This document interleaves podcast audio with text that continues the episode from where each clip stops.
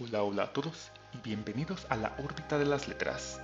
El día de hoy, al ser viernes, continuaremos con nuestro viernes de reflexión. Habíamos iniciado pues, analizando dos libros bastante importantes a nivel mundial debido a la cantidad de gente que, los lee, es la Biblia y el Corán, y hemos añadido al análisis también otro libro religioso mitológico del mundo maya llamado el Popol Vuh. Habíamos iniciado con el Génesis y continuaremos hoy eh, sobre la misma temática y veremos un poco más a detalle y reflexionaremos un poco más sobre la creación del hombre. Hablaré primero de la creación del hombre desde la perspectiva de, del Génesis, el primer libro del Antiguo Testamento para los cristianos, ya sea católicos o protestantes. Y en el versículo 2, 7 nos dice que Dios formó al hombre del polvo de la tierra y sopló en su nariz aliento de vida y fue el hombre un ser viviente. También Jehová hizo nacer en la tierra todo árbol, delicioso a la vista y bueno para comer, también el árbol de la vida en medio del huerto y el árbol de la ciencia del bien y del mal. Entonces tomó Jehová Dios al hombre y lo puso en el huerto de Edén para que lo labrara y lo guardase. Y mandó Jehová Dios al hombre, diciendo, de todo árbol del huerto podrás comer, mas del árbol de la ciencia del bien y del mal no comerás, porque el día que de él comieres, ciertamente morirás. Después Jehová también hizo crear a los animales, tanto a las bestias del campo como a las aves de los, de los cielos, como lo dice la Biblia. Y puso Adán nombre a toda bestia y ave de los cielos y a todo ganado del campo, mas para Adán no se halló ayuda idónea para él. Pues bien, esa es la, creación del hombre, o de Adán en primer lugar.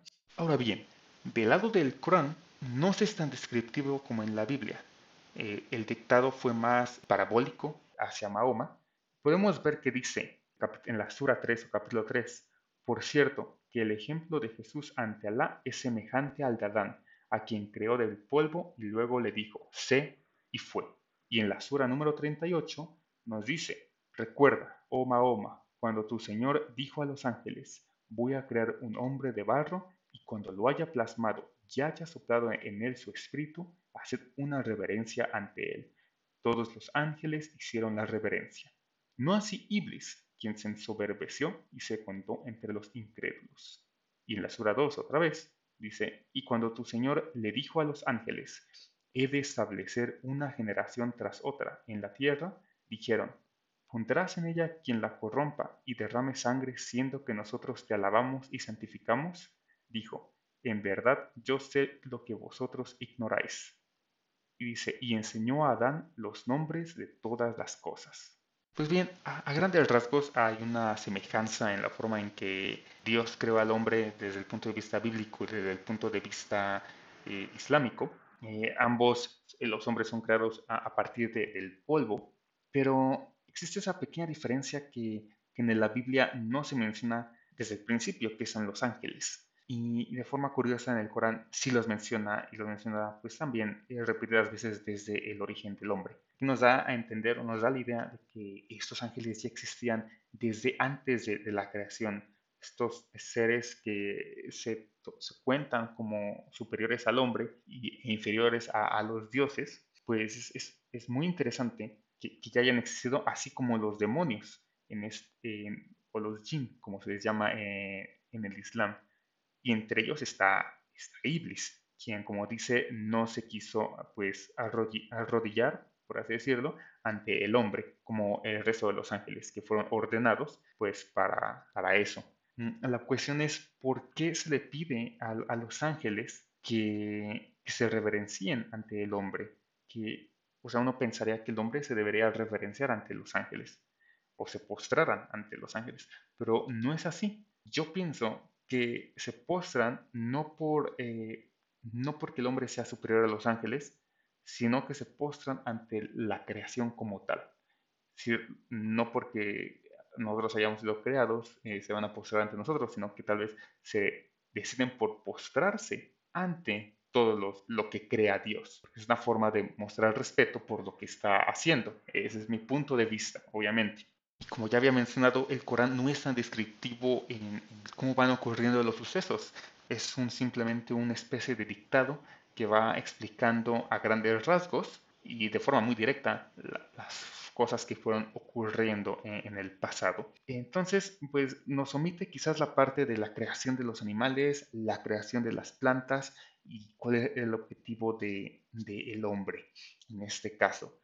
Obviamente en la Biblia sí vemos que van ocurriendo y, vemos que, que Adán le va poniendo el nombre a los animales, cuando en el Corán Dios es el que le dice el nombre de las cosas a Adán.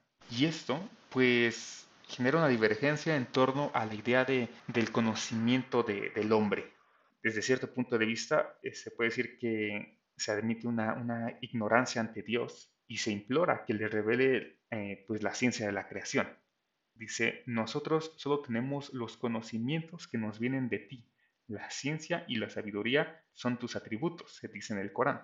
En la Biblia, pues Dios deja la puerta abierta a la autonomía del hombre y lo anima a conocerse por sí mismo. Es decir, puede recorrer eh, el Edén sin problema siempre y cuando, y lo amenaza, eh, de que no toque eh, el árbol del fruto prohibido.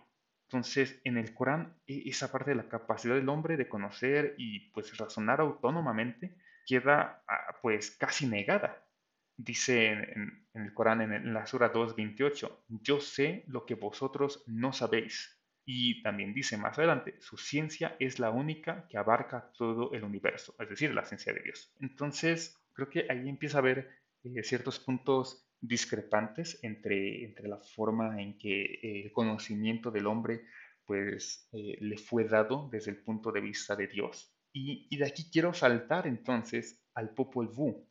En el Popol Vuh se crean dos hombres antes de llegar al hombre perfecto desde el punto de vista de los dioses los primeros humanos fueron creados a, base de barro. Una vez más nos encontramos con que fueron creados a partir de la tierra, igual que en el Corán y en la Biblia. No obstante, para el Popol Vuh, estos hombres eran frágiles e inestables y, bueno, por ser de barro con el agua, terminaban deshaciéndose. Entonces después crearon a los dioses de madera, pero esos eran imperfectos y carecían de sentimientos, por lo cual fueron destruidos, eh, se les mandó una, inundación, eh, un diluvio del cual pues, hablaremos más adelante, pues se les manda una inundación para pues, acabar con eh, estos hombres de madera que después terminan convirtiéndose en monos. Y el Popol Vuh nos dice que de ahí viene esa semejanza entre el hombre y el mono. Y después, tiempo después, por, viene ya la creación de los hombres de maíz. Se crean cuatro primeros hombres y cuatro mujeres para empezar a tener hijos y tener descendencia.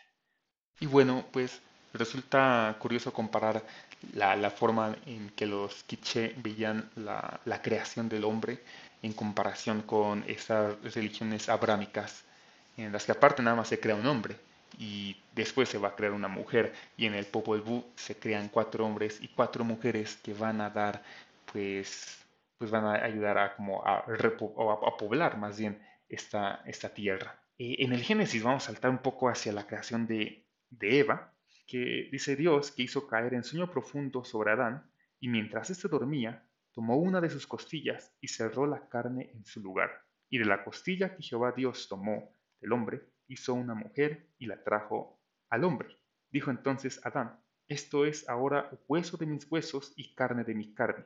Esta será llamada varón, porque del varón fue tomada. Por tanto, Dejará el hombre a su padre y a su madre, y se unirá a su mujer, y serán una sola carne. Y estaban ambos desnudos, Adán y su mujer, y no se avergonzaban. Bueno, ese, último fragmento me resulta bastante eh, curioso. yo lo veo como muy, muy, muy adicional realmente a mi parecer, pero siento que eh, el Génesis fue escrito en una época pues llena de tabús. Es decir, a la fecha existen muchos tabús, pero antes había muchos más, demasiados, y creo que era importante mencionar que se encontraban desnudos y no se avergonzaban, y ya veremos después por qué, eh, según, la Biblia, pero creo que también tiene que ver mucho con la época en que fue escrita la, eh, pues, el Génesis, ah, desde mi punto de vista. Y pues del lado del Corán no hay más detalles al respecto de la creación de Eva, más que lo mismo, que fue creado de una costilla de Adán. Entonces, pues en efecto, no hay más detalles. Y lo que sí se puede decir eh, es que Adán eh, en el Corán es reconocido no solamente por ser el primer humano en la tierra, sino que también se considera el primer musulmán y también como un profeta, cosa que en la Biblia no creo que no pasa como tal, eh, desde mi punto de vista o, como lo he eh, interpretado como tal, no se considera un profeta per se, ya que eh, desde el punto de vista del Corán se cree que Adán pues sí promovió la palabra de Dios. Lo que respecta sobre la creación del hombre, pues hasta aquí llegamos y en la siguiente reflexión ya hablaré sobre la, caída del hombre. Gracias por escucharme. Buenos días, buenas tardes y buenas noches.